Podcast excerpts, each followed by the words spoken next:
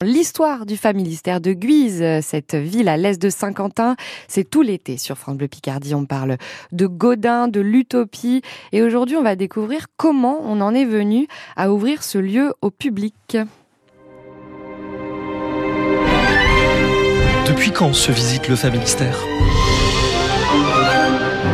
Jérôme Caron, responsable de la médiation.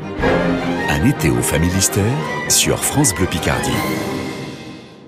Le familistère de Guise a pour vocation d'être le modèle d'une réforme sociale d'envergure. Il faut donc, pour Godin, faire connaître le lieu et diffuser les idées sociales à l'échelle régionale, nationale et internationale.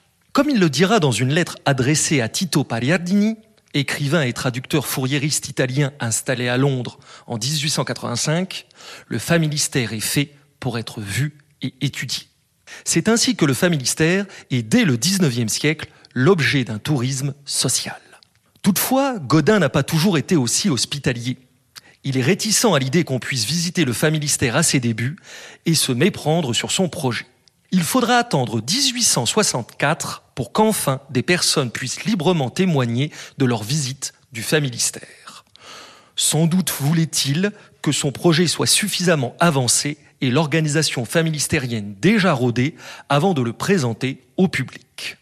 Parmi les personnalités dont le nom est inscrit dans le livre des visiteurs et visiteuses du Familistère, on peut citer par exemple François Cantagrel, ingénieur fourriériste et homme politique français qui séjourna au Palais social en 1865, Elizabeth Blackwell, première femme docteur des États-Unis et diplômée de la faculté de New York qui visita les lieux en septembre 1872, le journaliste et pédagogue français Jean Massé, fondateur de la Ligue de l'enseignement, qui rendit visite à Godin le 25 août 1880, les leaders de la coopération anglaise, Edward Owen Greening et Edward Van Sittard Neal, qui séjournèrent au familistère du 21 au 23 août 1884, ou encore le grand écrivain suédois Auguste Strindberg, qui vint à Guise le 4 octobre 1885.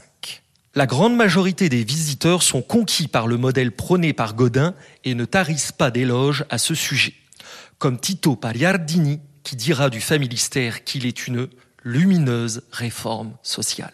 Jérôme Caron, responsable de la médiation au Familistère de Guise. Un été au Familistère, c'est chaque week-end à 7h40 sur France Bleu Picardie. Demain dimanche, on découvre la nurserie, lieu avant-gardiste pour l'époque.